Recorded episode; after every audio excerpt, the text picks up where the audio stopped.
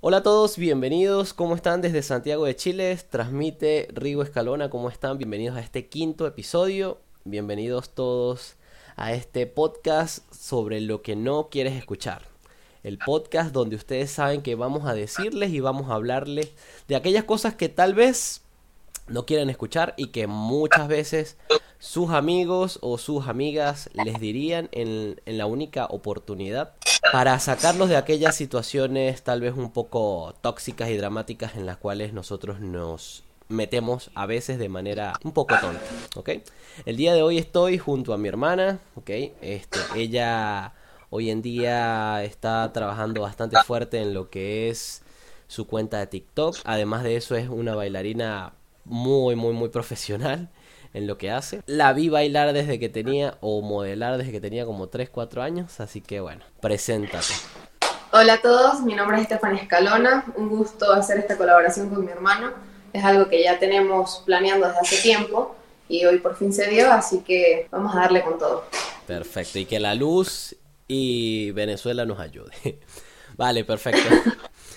Perfecto, vamos a comenzar como ustedes ya saben por la sección del toxicómetro. Stephanie, hoy vamos a hablar sobre la canción de Romeo Santos, Sus Huellas. Vamos a ver porque Romeo Santos tiene, a mi parecer, canciones bastante polémicas, canciones bastante tóxicas que muchos de nosotros en el día a día las cantamos y las cantamos y las cantamos. Pero este cantante en particular se ha caracterizado o se caracteriza justamente por esto. ¿Ok? No sé si ya, ya, ya la habías escuchado o si tienes alguna opinión sobre alguna de las canciones de Romeo Santos. Esa en específico, ahorita no la he escuchado. Mm, ya. Pero si hablamos en general de las canciones de Romeo, sí entra mucho en polémica tóxica, sobre todo relaciones amorosas e historias que él mismo ha tenido durante su vida. Perfecto. Vamos a comenzar con eh, el primer párrafo. Y dice, antes que desnude el corazón, te advierto que lo tengo con heridas que mi pasado oscuro fue una mujer y, neces y, necesito ahora borrarla de mi vida. La pregunta aquí sería, si tú estás conociendo a una nueva persona y te llega con esta, con esta tónica, ¿qué haces tú? No me atrevería a tener nada con esa persona. ¿Por, por qué? Porque claramente tiene heridas de su pasado que no ha sanado y si no ha sanado algo del pasado, ¿cómo vas a empezar desde cero con alguien nuevo?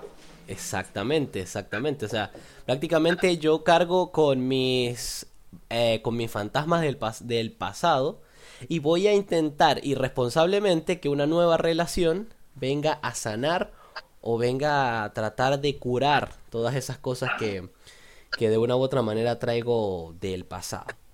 Antes que termine esta canción espero que tomes la iniciativa. Antes hacerme estragos de dolor a sacarme sus secuelas de mi cuerpo. Tantas noches que fui suyo, aún las siento. No, o sea, lo que él trata de narrar prácticamente es que quiere que esta nueva persona saque sus heridas del pasado. Correcto. ¿Cierto? Sí, correcto. O sea, prácticamente lo que él viene aquí, y te lo digo de nuevo, irresponsablemente, es venir a cargarle la responsabilidad de él a otra persona porque tantas noches que fui suyo aún la siento. Si a mí una persona viene a decirme, no, es que todavía pienso en mi ex y necesito que tú, por lo menos para algo serio, no la consideraría yo. No, no funciona. Exactamente. Ven, arráncame sus huellas. Aquí sigue la, la ¿cómo es? Aquí sigue la, la vaina tóxica. Ven, arráncame sus huellas. Aunque quede en carne viva con la piel hecha a pedazos. De paso, un, un pelo dramático el hombre, ¿no? Ven, ven, arráncame las venas, porque el plasma en mi interior tiene veneno de su amor. Uy. O sea, prácticamente vas a dañar a la otra persona. ¿Cuántas veces nos encontramos con personas que recién salen de relaciones o que recién salen de algún tipo de relación y saltan a otra? Y tú ves incluso a la otra persona muy feliz porque ella piensa que se ganó, se ganó un premio. Muy feliz. No sé si tienes algún, alguna anécdota o alguna historia de alguna, de algún, ¿cómo es? de algunos conocidos que les haya pasado esto y les haya salido mal. Conocidos, sí, muchos, pero me gustaría contar mi experiencia personal. Ya. Y es que sí, tuve una relación de dos años aproximadamente. Y esta persona decidió dejar todo, o sea, tiró todo por la borda, por así decirlo. Y no cerró un ciclo de su vida primero, sino empezó de una vez las cosas con una, nueva persona, cuando sabía que aún habían daños y heridas del pasado que faltaban por sanar.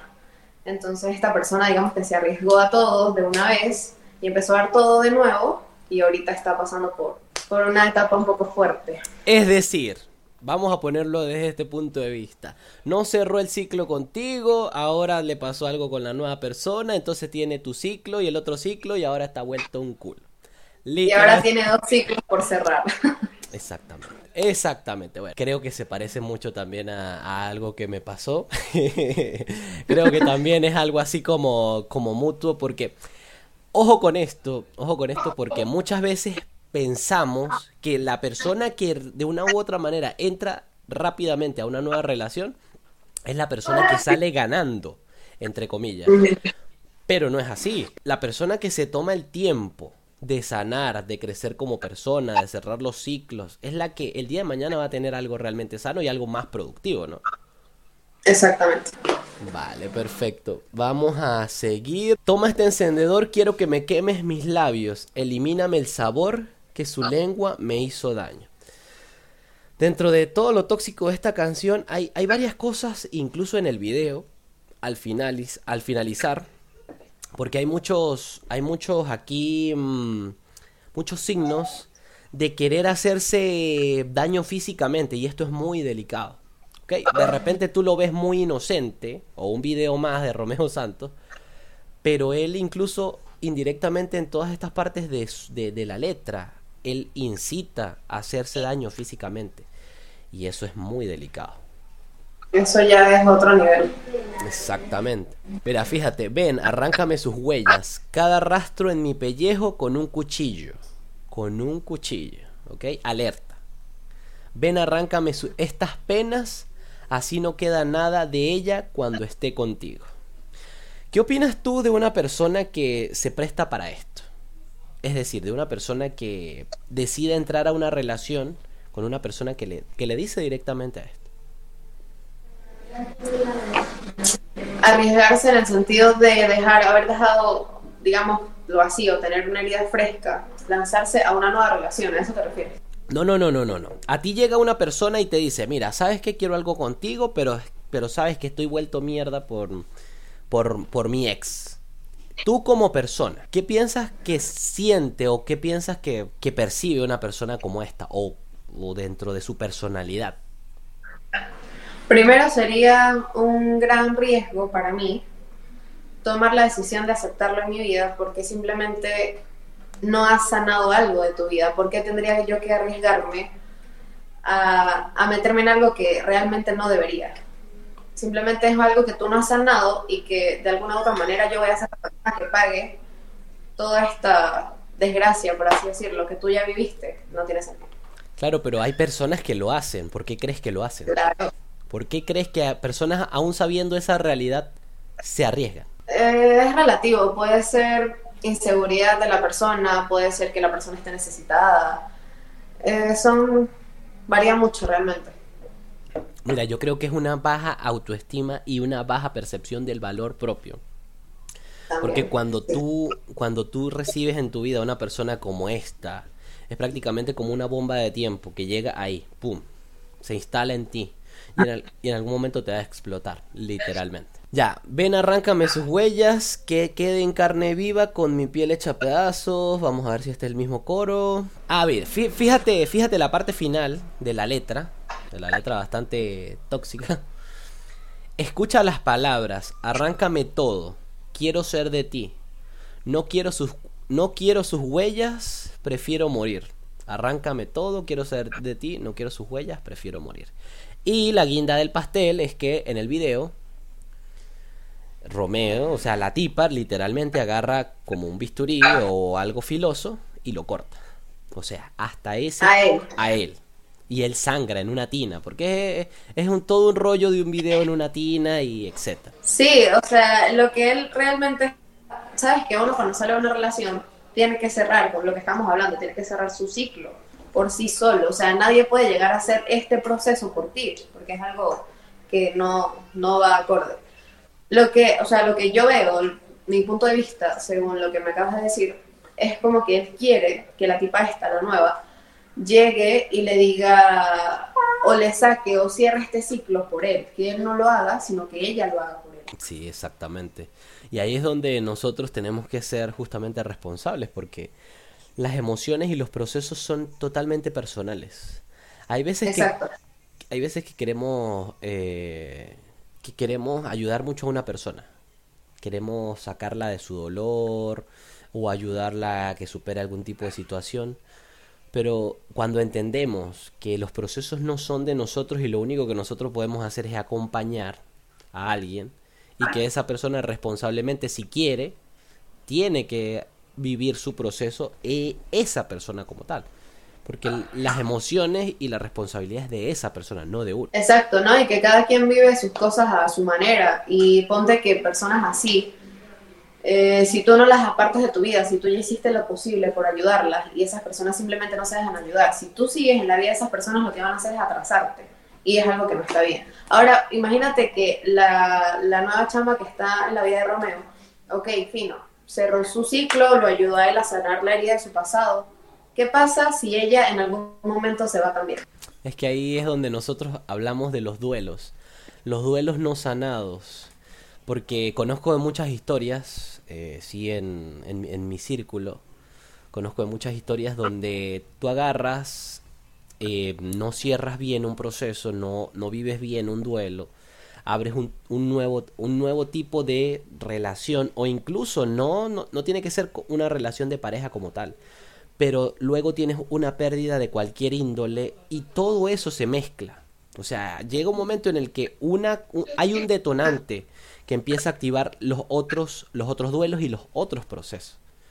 Entonces, y ahí es fatal. Y ahí es un desastre porque una persona literalmente con todas esas cosas puede entrar en depresión y etcétera lo que me da más rabia de, de, esta, de esta letra o, y de este video es justamente eso. Justamente el hecho de que indirectamente todos ustedes, los jóvenes, tanto de tu generación como de mi generación, y muchas personas que consumen este tipo de contenido, ¿qué es lo que pueden, qué es lo que pueden sentir cantando una canción de esta y viendo un video como ese? Quieren aprender incluso a manipular a una persona eh, o incluso indirectamente esta canción llama sí o sí a, un tipo de, suicidio tal vez. Exacto. Y es, no, sé, siento que una persona con tantos seguidores y tantos números en sus redes sociales no debería, no debería tomar este tipo de temas de esa manera, porque claramente hay personas que están en crecimiento en esto de no saber bien cómo se maneja un proceso de amor. Y si lo toman, o sea, ponte que él sea mi ejemplo a seguir. Entonces, si él está tomando ese camino, yo por querer ser igual a él, voy a tomar este camino también sin ni siquiera saber si está bien o no. Exactamente. Bueno, en el toxicómetro del 1 al 10, 10 siendo eh, las canciones más relajadas, menos tóxicas, más dedicables desde un punto de vista del amor sano, y siendo uno una letra bastante tóxica, ¿qué número o qué puntuación le pondrías tú a esta canción? Eh, eh, dos. Dos. Perfecto, yo también le pondría un dos porque me imagino que en, la, en algún momento me voy a conseguir una, una canción mucho más patética que esta, literalmente. Pero bueno, vamos a, vamos a cerrarlo en dos este mm, el toxicómetro como tal. Vamos a entrar a un punto o vamos a entrar a un tema que quería conversar contigo en específico que tiene mucho que ver con todo esto de cómo perciben hoy en día los jóvenes las relaciones de pareja. Te preguntaba que eh, como nosotros tenemos más o menos unos 10 años de diferencia generacionales, en mi época las historias o lo que se vivía era mucho más como de este tipo de, vista de amores de, adolescentes desde el dramatismo, ¿no? De personas que se querían conocer y que era un amor prohibido, etcétera. Pero hoy en día yo creo que la influencia de las películas, eh, de las series, de las plataformas de streaming, de las canciones. Creo que hoy en día ha sido un poco diferente, o es un poco diferente desde, mi punto de vista, cómo están viviendo hoy en día los adolescentes el tema del amor. A ver, normalmente em, un adolescente hoy en día tiene que vivir su primer amor, su primera experiencia. Hablo de la mayoría, ¿no? Para poder decir dos cosas, o no quiero, o sea, no quiero volver a involucrarme en una relación, o simplemente voy a estar con cualquiera y voy a tener, o sea, no voy a tener algo serio, algo concreto, sino solo por diversión, por tenerla y ya. Eso vendría siendo algo más coherente. Por otro lado, las personas que no forman parte de este, de este grupo de personas que pues, viven sus experiencias malas, eh, pues es relativo también porque se pueden involucrar en una relación, pero hay personas que por sí no les gusta o simplemente no quieren, en vista de que están en un entorno donde saben cómo se manipulan las cosas, donde saben cómo funcionan las personas, cómo funcionan las mujeres, los hombres, etc. Eh, siendo que más que todo por experiencia vista de otros compañeros, de otros amigos, eh, familiares incluso, no se atreven del todo a tener, digamos, una relación seria. ¿Me explico? Es decir, hoy en día pasó, pasó, pasó de significar o pasó de ser importante el título y la estabilidad a realmente ahora simplemente ser algo sin etiquetas y disfrutar de ese algo, pero sin una etiqueta que lo haga ver formal, ¿no? Sí, simplemente disfrutar de la etapa adolescente y no llevar algo formal, sino llegar una etapa concreta en la que tú digas, ok, cumplí 20 años, 21, 22 años, ahora sí voy a tratar de buscar algo en lo que yo me pueda ver bien. Del resto, de, yo considero que desde los 13 años incluso, hasta un periodo de 18, 19, eh, aquí, o sea, ahorita, es más que todo juego de voy a estar con esta, si no se da, pues estoy con la otra y así sucesivamente. Perfecto. Ahora, ¿Qué influencia en específico ha tenido el hecho de ver o de que nuestra generación haya consumido materiales como como 50 sombras de Grey, como estos libros que se convirtieron en películas como eh, After, ¿okay? ¿Qué influencia a nivel ya más eh, sexual, sabe? Ha tenido esto en, en esa... Mm, ¿Cómo es en esa generación? Porque antes tal vez antes, antes tal vez era un poquito más importante la parte sexual y creo que hoy en día es es muy fácil, ¿no? Es así. Incluso hay hombres, más que todos hombres los que tienden a buscar a las, a las mujeres o a las niñas en tal caso. Eh, solo buscar enamorarla o buscar que caigan sus manos para entrar en el ámbito sexual solo digamos que las utilizan para eso, las tienen un ratico y...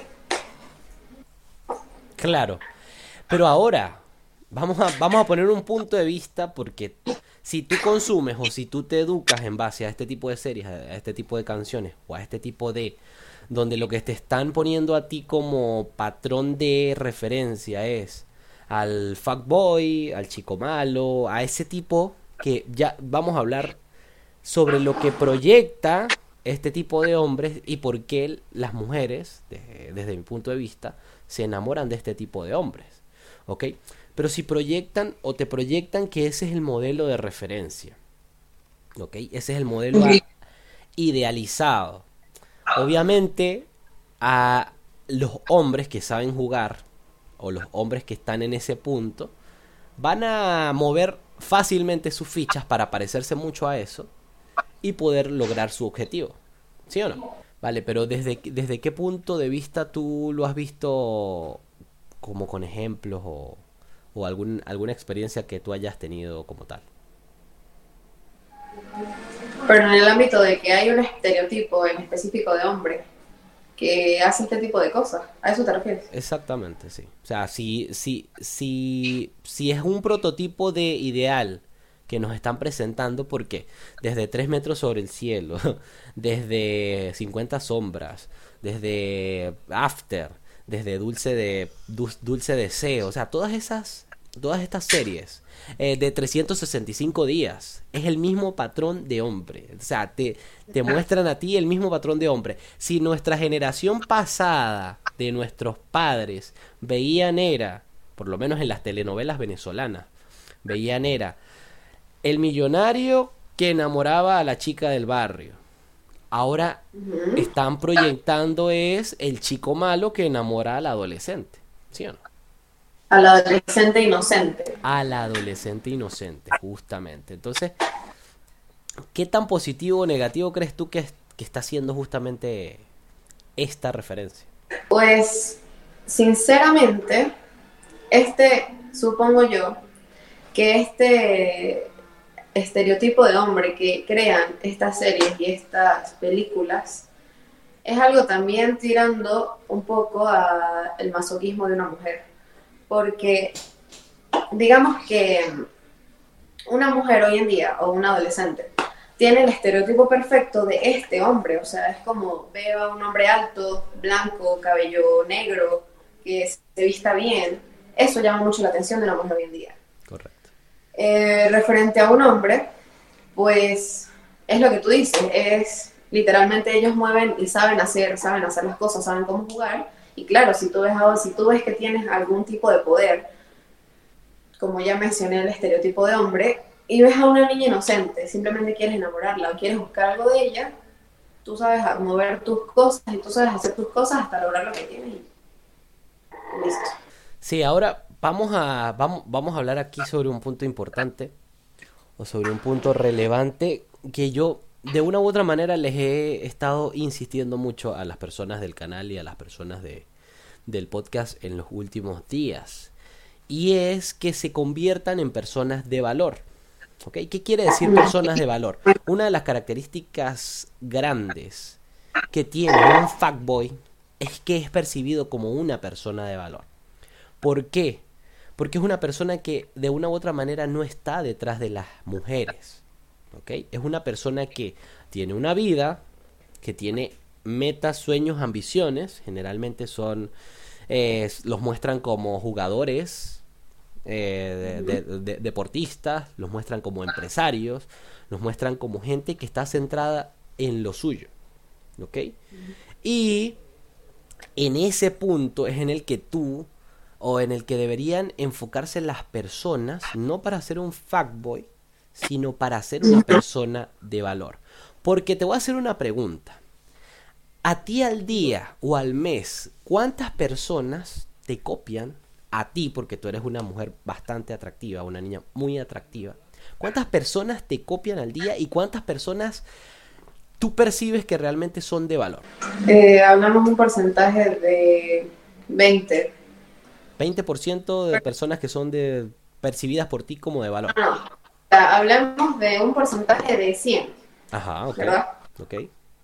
Eh, yo considero realmente que las personas que sí tienen un valor en mi vida, en referente o en base a hombres, que es lo que nos estamos refiriendo en este momento, yo considero que un 15-10% mucho. Son personas que tú percibes como personas de valor. Exactamente. Fíjate.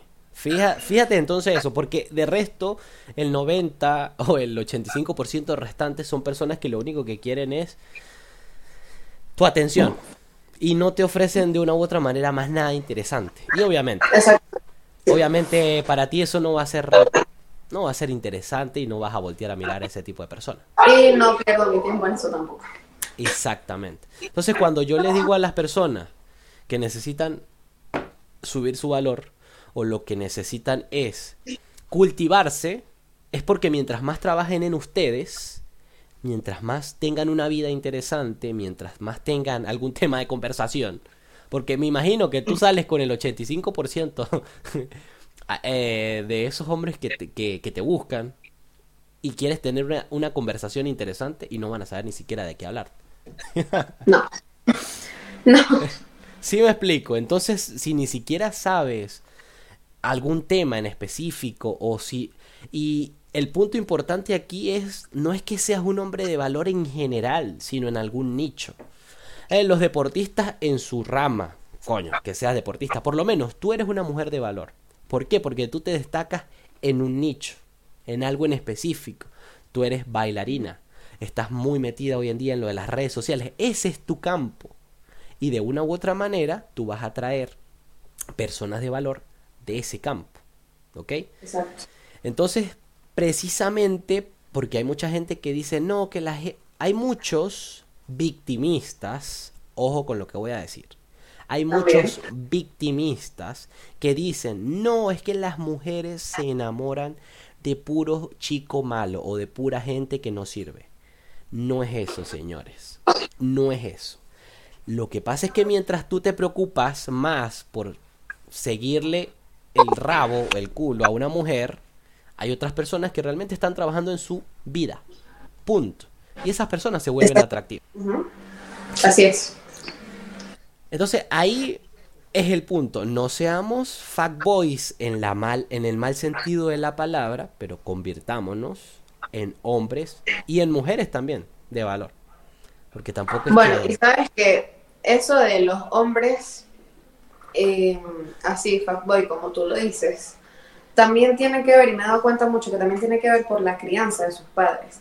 No sé si te llegaste a ver la película o a leer el libro, este último que salió, a través de mi ventana.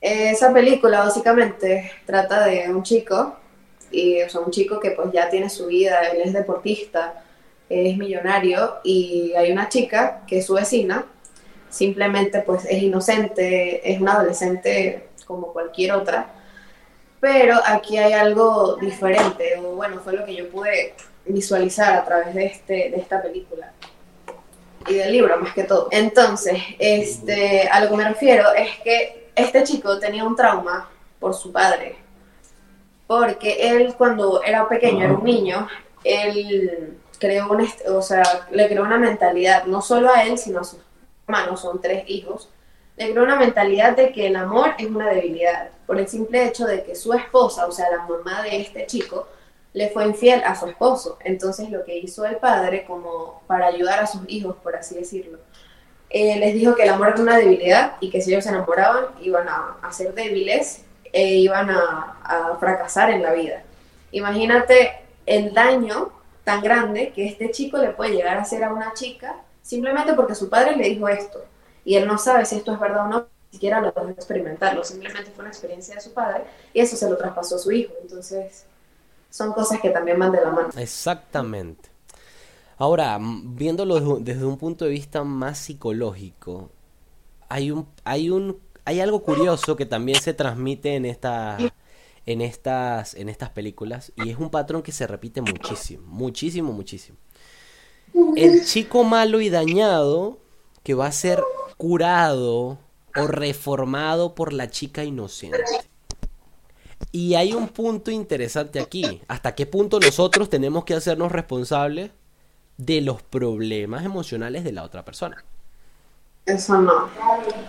Porque es imposible. Es imposible. Muchas veces es imposible. Nosotros desde el amor podemos conectarnos con querer ayudar a nuestra pareja. Pero es que hay, hay, hay veces que en el proceso terminas más jodido tú que la persona. ¿Ok? Sí. Es algo demasiado, demasiado loco. Entonces, ¿qué es, lo que, ¿qué es lo que transmite este tipo de películas o este tipo de libros? Es ese ideal donde como mujer voy a rescatar y voy a curar de todas sus heridas emocionales a esta persona a través del amor. Cuando realmente lo que no saben es que en la realidad todas esas heridas de su infancia, todas esas heridas psicológicas que traen, lo que van a generar es que te sumerjas en una relación tóxica. Esa, esa va a ser la realidad. Porque algo es lo que te dicen los libros y las películas y algo es la realidad. Y sí, totalmente, o sea, totalmente de acuerdo. Porque, por ejemplo, por ejemplo en la, en la película de, de, After, ese chamo tiene muchísimas señales de inseguridades que las transmite a través de los celos. ¿Ok? Sí. Este es otro nivel de celopatía, se puede decir también. Exactamente. Entonces ahí es donde nosotros nos acostumbramos a llamar amor a aquellas cosas tóxicas y por eso es que tú ves por eso es que tú ves, ves relaciones hoy en día que no funcionan, que no pegan ni con chicle, y tú les escuchas la famosa frase, que no sé qué piensas tú de esa famosa frase, pero es que, ay, es que estamos luchando por nuestro amor. Por favor. No, y sabes que eh, hoy en día es algo muy loco porque también podemos meter el tema de redes sociales con respecto a, desconfianza de pareja, mm. a celos, a toxicidad. Eso va uy, full de la mano porque hoy en día, digamos que la costumbre de un adolescente o de, ok, tengo novio, necesito que me des tu contraseña de tal red social, porque yo necesito llevar el informe de lo que tú tienes aquí para yo poder estar segura que tú no estás hablando con otra persona. Wow. O sea, es el nivel de seguridad tan grande que hay hoy en día que si yo no tengo tu clave, yo no voy a estar segura y yo no voy a confiar completamente en ti. Y la relación, por ende, no va a ir como debe ir. ¿Me explico? No, no, no, no, no, pero es que... Y es algo que se ha normalizado. Ojo con esto es algo que se ha normalizado y peor aún se ha romantizado, que es peor, o sea, es, demasiado, es, algo que me molesta realmente. Yo veo publicaciones de una persona en específico que tengo en Facebook que sube este tipo de publicaciones donde hay no sé qué, mi celosito, que no sé qué, de, que, que mientras más celosos sean, mejor. Mal, mal, mal, mal, Y yo lo que hago es, darle, me divierte. Es algo que, que, ajá, voy a entrar en una relación, lo primero que voy a hacer es eso. O sea, ese es el primer formato que necesito para yo poder tener una relación estable contigo. O incluso antes, o sea, cuando están en este proceso de, de antes de una relación, no sé cómo llamarse. De corte. Eh, es como, ajá. Eh, nada, o sea, yo sí sé, o necesito estar segura de en qué me voy a meter, necesito antes ver y más cuando la persona tiene fama de ser loquito. Eso es peor todavía. Mira, vamos a dejar una cosa clara en esto. Yo creo que es momento y hora de normalizar que una persona tenga opciones. Porque en el mundo de hoy, en la realidad de hoy, las personas tienen opciones, tanto mujeres como hombres. ¿Ok? ¿Cuál es la diferencia? Que cuando tú te metes, cuando tú vas a conocer a una persona, tú tienes que darte cuenta si esa persona te va o te está empezando a tratar como una prioridad dentro de sus opciones y en algún momento indicado, luego de conocerse, esa persona va a dar el siguiente paso, el paso de exclusividad, ¿ok? Donde yo dejo mis opciones y me dedico a ti. Es algo que debemos normalizar, es algo que debemos de una u otra manera verlo como normal. Lo que no debemos ver como normal, entonces, es, ese, es esa posesividad incluso antes de, de, ser algo. O sea, ese estalqueo tan, tan, tan, tan, grande. Yo lo viví, en alguna etapa de mi vida sí lo viví, y es horrible porque no tienes como tu privacidad o ese, ese espacio personal que una persona obligatoriamente necesita, no lo tienes. Exactamente. es fatal. Mira, yo, yo, yo parto de la idea hoy en día. Hoy en día, luego de haber sido víctima eh, de una infidelidad bastante fuerte, yo no voy a cargar mis próximas relaciones o mis próximas interacciones con el señalamiento de que porque alguien me hizo algo tú vas a ser culpable. No, yo parto desde el punto de vista de lo siguiente. Todo el mundo es inocente hasta que se demuestre lo contrario. Y en base a eso yo voy a ir a una nueva relación. Así de sencillo. Pero en, el pero en el momento en que las evidencias vayan dando indicios de algo, voy a empezar a investigar. Y si efectivamente termina siendo culpable, te voy a enjuiciar y te voy a decir, ¿sabes qué? Chao, te ganaste mi desconfianza y de ahí no hay retorno. Porque es por tu propio bien, es por su propio bien realmente. Porque ahí son los límites que tú tienes que poner. Así es Pero ¿qué es lo que pasa con este tipo de personas? Que desde un principio dicen, no, es que yo te voy a cuidar a ti porque tú me vas a montar cacho. Eh, haciendo nada, tú me vas a hacer infiel. Ah, ok. o sea, a ese límite hemos llegado y lo hemos normalizado. Sí, es así. Pero bueno, bueno, yo, yo creo que este tema de las redes sociales también sí da un poquito para, para un podcast completo adicional. Pero bueno, vamos, a, vamos a ir concluyendo. Si tú quieres dar algún mensaje final o una conclusión final, es tu momento. Mientras yo busco aquí lo que voy a, la reflexión final que voy a decir. Pues, como tú dices, el tema de redes sociales es algo bastante extenso, sobre todo en las relaciones de hoy en día, adolescentes, prácticamente hasta adultos se vive. en eso de que llegamos hasta el matrimonio y tengo que estar revisándote el teléfono y tengo que estar detrás. Y, y nada, son cosas que se van ganando por primero falta de amor propio o, falta de confianza de ti mismo. Entonces esas cosas se reflejan eh, no solamente en una relación, sino también en amistades, en tu entorno. Esas cosas se reflejan si quieras o no. Y siento que eso, pues, de una u otra manera debería ser sanada o curada o, o trabajada para poder superar y no tener que llevarte con este tipo de incertidumbres a lo largo de tu vida.